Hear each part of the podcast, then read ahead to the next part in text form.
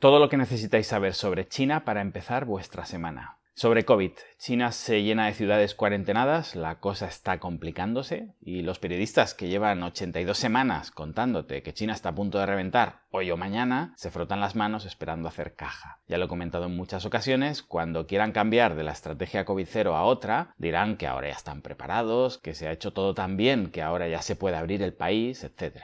Ya sabéis, mis tropas nunca retroceden, como mucho dan media vuelta y siguen avanzando. Los que me decís que nunca critico a China, ¿no pilláis estas ironías o qué? Bueno, política. Sigue la desglobalización de la que os hablé en un episodio anterior. Dos semanas después habla de esto Bloomberg. Gracias Bloomberg por seguirme. Si queréis haceros miembros del canal o cooperar en Patreon, os dejo los links en la descripción. ¿En qué punto de la desglobalización estamos? Acusando a las apps y a los medios chinos de ser un altavoz de los medios rusos recientemente prohibidos. Con lo que es de esperar que pronto prohíban los chinos también. Más cosas. China ha invitado a Estados Unidos a formar parte del Belt and Road, la nueva ruta de la seda. Si leéis medios pro-chinos os dirán que esto es una respuesta brillante a la escalada de violencia, un ofrecimiento sincero de paz y cooperación. Si leéis prensa anti-China os dirán que seguramente los chinos están tramando algo, mejor decir que no. Es pronto, esta noticia no servirá para entender nada sobre China, Estados Unidos o geopolítica, pero sí os servirá para aprender mucho sobre los medios donde os informáis. Guerra de Ucrania. China manda ayuda humanitaria a Ucrania, 5 millones de yuanes, que no es nada, pero como difícilmente lo verás en tu noticiero, vale la pena mencionarlo porque es un gesto, puede ser hipócrita o quizás una manera de decir no puedo dejar a Rusia sola porque se la comen, pero que sepáis que estamos con vosotros. De hecho, Rusia se ha quejado a China de haber dejado de servirles repuestos para su industria aeronáutica. Es decir, más allá de las versiones oficiales, aquí están pasando cositas.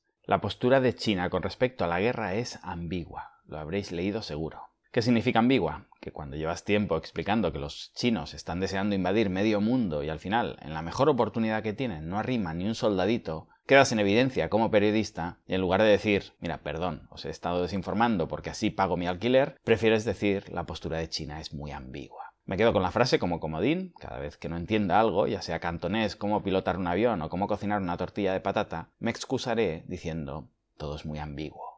Parece ser que Rusia le ha pedido ayuda militar a China, viendo que la OTAN está enviando armas a Ucrania. Da la sensación de que todo el mundo está intentando que la cosa escale. China se había colocado muy bien como mediador, pero esto no parece gustarle mucho a la comunidad internacional y destacan su escasa experiencia en este ámbito. China recuerda a ese joven con dos másters al que en las entrevistas le dicen que como no tiene experiencia, no le van a dar la oportunidad de trabajar y obtener esa experiencia. Lo que nos está reconociendo la prensa, a su manera, es que China lleva mucho tiempo siendo coherente con su política de no injerencia en asuntos internos de otros países. Pero recordemos que el primer interesado en que China medie es Ucrania, que es quien lo ha solicitado. Imagino que lo que preocupa es que China medie en favor de Rusia o en favor de Ucrania, pero que no medie en favor de la OTAN, como hacen todo el resto de mediadores. No sé si alguien es consciente de que la alternativa a China como mediador es China como aliado de Rusia, que a lo mejor ese es el objetivo, buscar cómo sea un conflicto global. Bueno, economía.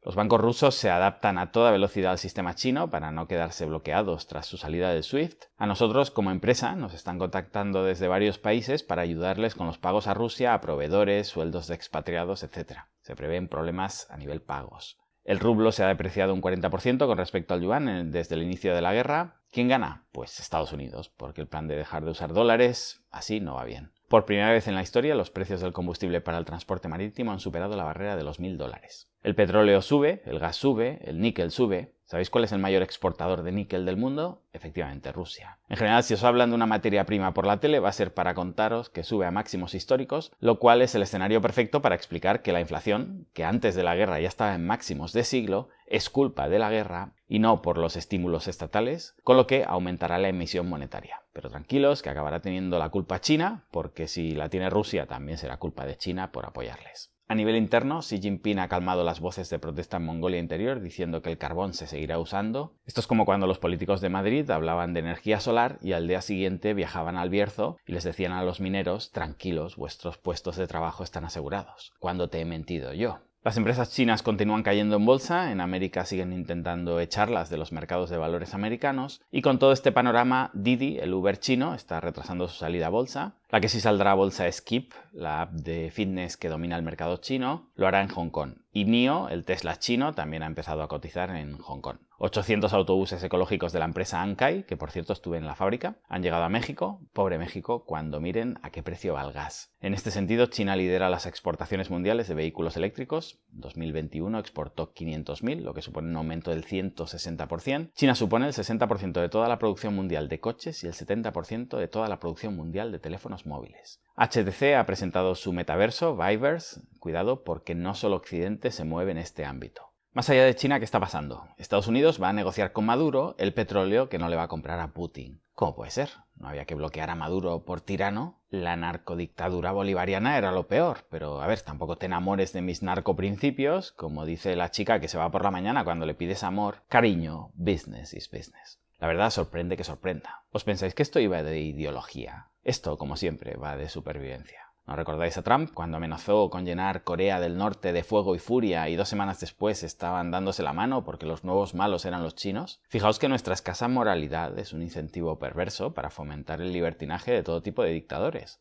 Irán podría bombardear mañana Armenia y convertirse en el enemigo de todos si alguien les ha soplado que pasado mañana Rusia va a invadir Georgia, porque perdonaríamos a Irán si se une después a la Pandi contra Rusia. ¿Nos encanta la geopolítica? Vale, más cosas sobre los vecinos. En Corea del Sur ha ganado las elecciones el Partido Conservador, ellos se autoperciben como libertarios, ya veremos. En cualquier caso, tras Japón, confirma el vuelco hacia la derecha de las economías más importantes de Asia, algo que influirá mucho en China. Tendrá que ser más flexible en lo económico para poder competir y más inflexible en lo político para poder sobrevivir. Si queréis más información sobre esto, me lo decís en los comentarios. Si ampliamos el foco y observamos esto con mente global, mientras Hispanoamérica se vuelca hacia la izquierda, Asia lo hace hacia la derecha. Parece una frase y ya, pero posiblemente es lo más destacado del momento, aunque estemos todos mirando hacia una guerra, una, y todo lo demás, incluidas todas las demás guerras, no importen. Más sobre los vecinos. En Filipinas el negocio de los casinos pinta mal, les ha surgido un nuevo competidor, que diréis, bueno, bien, esperad. La nueva atracción del país son las peleas de gallos, que aunque se producen desde siempre, están viviendo un nuevo boom en el mundo de las apuestas. Jokowi, el presidente de Indonesia, está intentando enmendar la constitución para poder permanecer más de dos mandatos. Sri Lanka está en medio de una crisis de deuda, lo que está produciendo carestías en algunos productos importados, y si pensáis que este momento de tensión global ya no puede ir a peor, India ha lanzado un misil a Pakistán, dicen que ha sido sin querer. El primer ministro japonés dice que las Islas Kuriles son suyas, unas que invadió Rusia durante la Segunda Guerra Mundial. Corea del Norte está probando un nuevo misil intercontinental. Y Australia hace su mayor movilización militar desde la guerra de Vietnam. Yo, ¿qué queréis que os diga? No me sorprendería que alguien propusiera aprovechar el alboroto para recuperar Gibraltar, porque en este planeta no cabe un tonto más. Por cierto, el jefe de la inteligencia americana dice que la guerra de Ucrania podría afectar a la posición china en Taiwán. Y lo dice hace dos días. Si estuviera suscrito a mi canal, esto lo sabría desde hace por lo menos dos semanas. Para esto se gasta Estados Unidos el presupuesto en inteligencia. En fin, nada más. Si todavía no sabéis si necesitáis estar informados sobre lo que sucede en China, os lo cuento con un ejemplo. Esta semana se han cumplido dos años exactos, recordáis aquel Día de la Mujer, donde nos manifestábamos y le dábamos besos a nuestros políticos porque pensábamos que el virus aquel era una risa. Que paséis una feliz semana.